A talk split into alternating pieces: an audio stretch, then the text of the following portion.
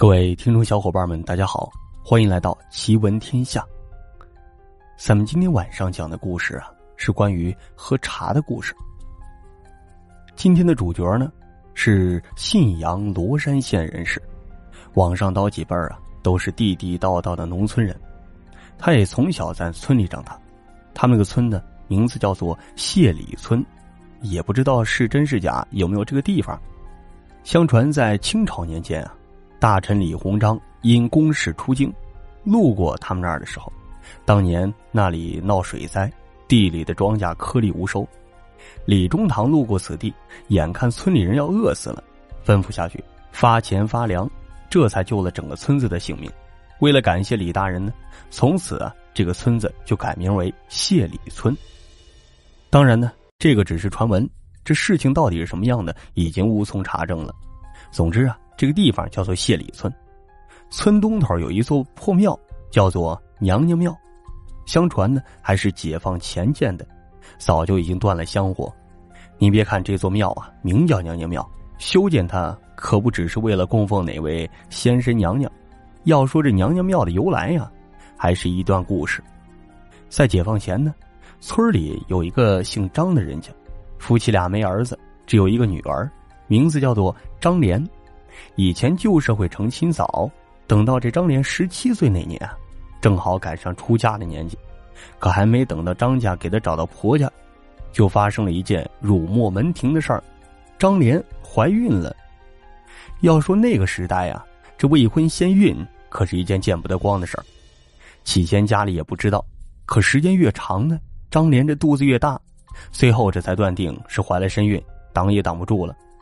咱们现在呀是提倡恋爱自由、婚姻自由，女孩未婚先育的多了去了。可是，在当时那个年代，那可是一件伤风败俗的大事儿，可把张莲父母给气得要死啊！甚至当地还有一个传统，说是这女孩未婚先育是丧门辱节的事儿，要进猪笼的。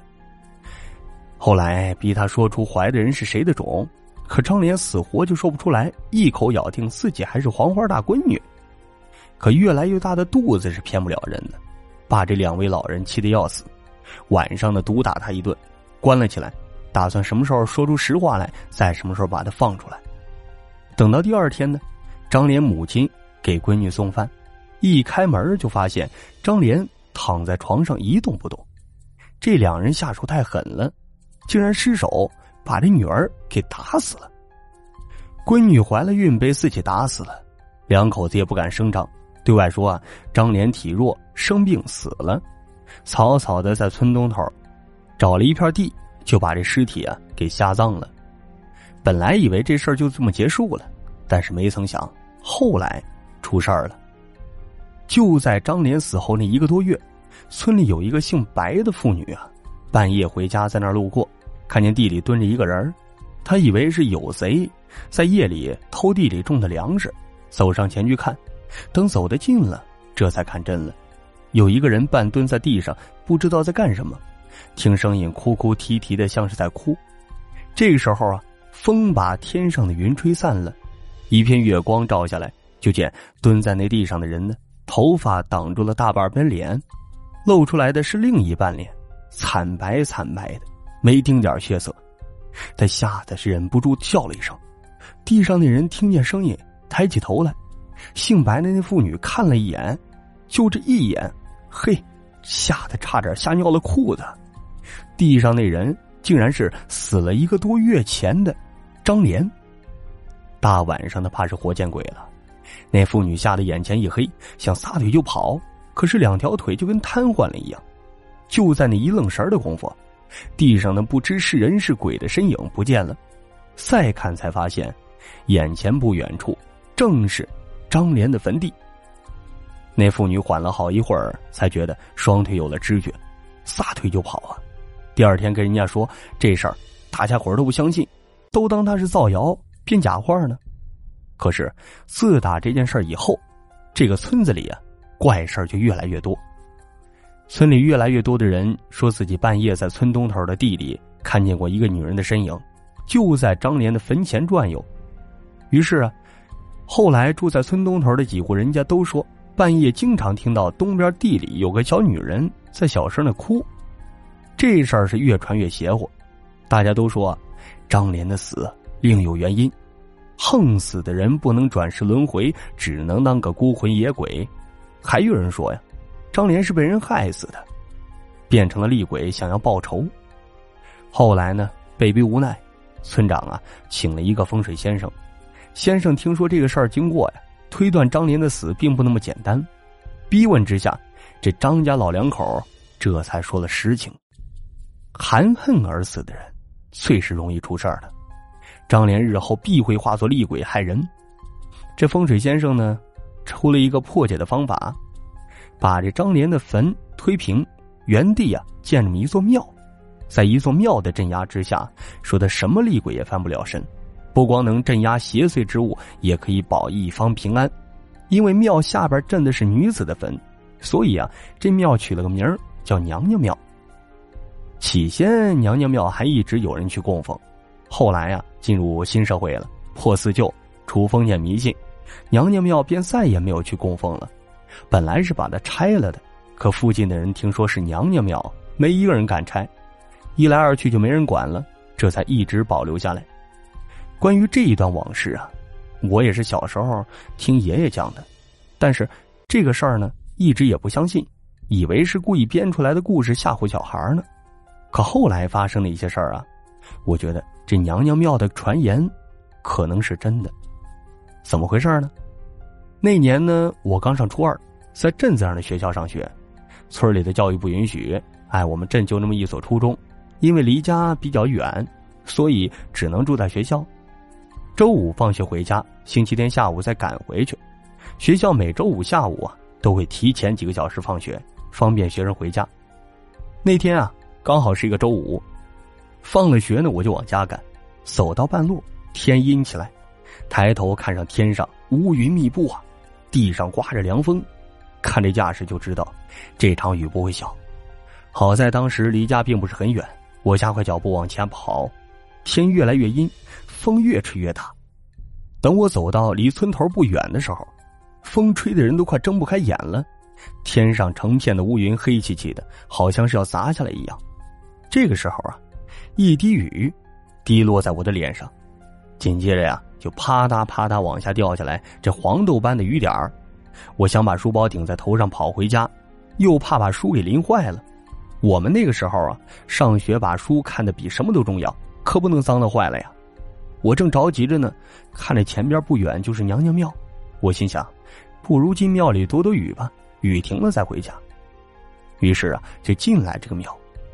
整个庙呢，大概也就一间屋子那么大，里头有一张断了一条腿的八仙桌，桌子上摆着几个破坛子，地上有一些乱七八糟的杂物和一些树枝树杈，也不知道谁捡了放进来的。刚进来两分钟啊，外面就噼里啪啦下起了大雨，不知道是因为下雨还是庙里见不得光，只觉得里边比外边阴冷很多，我忍不住打了个寒颤。外面的风很大。风夹杂着雨从门口吹进来，让我感觉更冷了。我干脆就把门给关上避风。本来庙里就暗，加上外边下大雨，关上门之后啊，这庙里边就更暗了。我想起来书包里有半包火柴，前段时间学校里这流行弹火柴头玩，哎，怎么玩呢？这手按住火柴盒，火柴头放盒子上，手指头这么一弹，哎，火柴就飞出去了。还好包里剩了这么半盒火柴，早前那火柴也便宜啊，一毛钱两包，我可以用它点一堆火，一来可以照明，二来还可以去取暖。可是不曾想啊，这一包火柴就出了事儿了。我找到地上的一些火碎柴火，撕了几页作业本，引着火，不一会儿火就升起来了。外面的雨还在下，我就坐在地上看书来打发时间，不知不觉的。天就黑了，也不知道过了多久吧。抬头看见外边，天已经完全黑了，雨呢也没有停的意思，反而是越下越大，风也吹得木头门吱吱作响。我看书也看腻了，感觉一阵无聊，不知道干什么打发时间，干脆坐在地上，盯着对面自己墙上的影子发呆。这么长时间没吃东西，我这肚子早就饿了，发着呆想着家里的饭。过了一会儿，我越看越不对劲儿，也不知道哪儿不对。突然我就意识到了，对面墙上的影子和我这动作不一致。我试着抬了一下手，对面影子一动不动，而且火堆就在我正前面，光照的影子应该在我后面那面墙上啊。这，我前面的墙上怎么会有影子呢？或者说，我对面的墙上这影子是谁的？我突然想起来，爷爷给我讲的关于娘娘庙的故事，就觉得头皮发麻，吓了一身疙瘩。这地方我也不敢待了，赶紧站起来，拿上书包就跑。再看对面墙上，那影子变得更长了，仿佛从坐着变成站起来一样。看到这场景，谁还敢个耽搁呀？撒腿就往门边跑，两步跑到门后，伸手就想开门，可我刚想把门拉开一道缝，就感觉屋里啊，另外一个人推着门，一把把门给关上了。我再伸手去拉，怎么拉都拉不动，像是有一把手在屋里推着门不让我拉开一样。要说这个门啊，是一个木头门，这么多年早就破旧不堪了，怎么可能拉不开呢？这个时候啊。一阵阴风吹过来，我忍不住打了一个寒战，更冷了。我正不知道怎么办呢，突然感觉有一双冰凉冰凉的手从我背后死死的掐住了我的脖子。我伸手去抓，可怎么着都抓不到。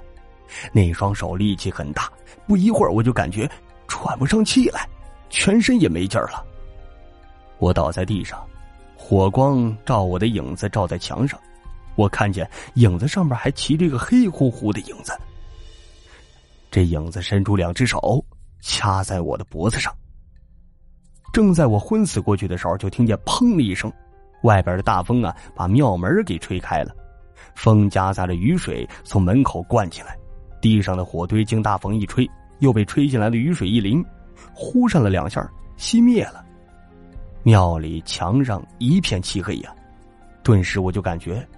脖子好像掐住的双手松了，我赶紧起来，大口大口的喘着粗气，喘了几分钟之后，冒着雨一路的跑回了家。后来呢，我还跟家里边人说我刚才发生的事儿，我妈伸开手看我的衣领，结果发现我脖子上真的有被人掐过的痕迹。大概也是娘娘庙确实有不干净的东西，那天晚上化成影子想害我。却不想被庙门推开了，导致地上的火被吹灭，没了火光，自然照不出来影子，才被我阴差阳错的躲过一劫。后来啊，娘娘庙后边的那条河要拓宽河道，娘娘庙也就被拆了。据说拆的那天大中午，突然就阴了天，大家都说不能拆，可是施工队哪管这个呀，还是把庙给拆了。不过倒也没发生什么意外。扩宽了河道之后，原本娘娘庙那儿修了一座桥。说来也怪，总有人在桥上走的时候失足掉进水里，或者是骑车过桥，本来好好的，可突然感觉车子不受控制，然后一头塞进河里。总之啊，没过几年，那就死了好几个人。后来干脆把桥也拆了，往北一里地又修建了一座新桥。从那以后啊，这种怪事儿再也没发生过。而这个故事呢，也从小到大变成我的亲身经历，不知道跟谁说起来，所以啊，咱就变成故事分享给各位。好了，我是洛林，相信大家从小到大总能遇到一些稀奇古怪的事儿，存在即合理吧。饭后聊天当成故事闲谈，你可千万别当真。好了，这是一档娱乐节目，咱们下期再见。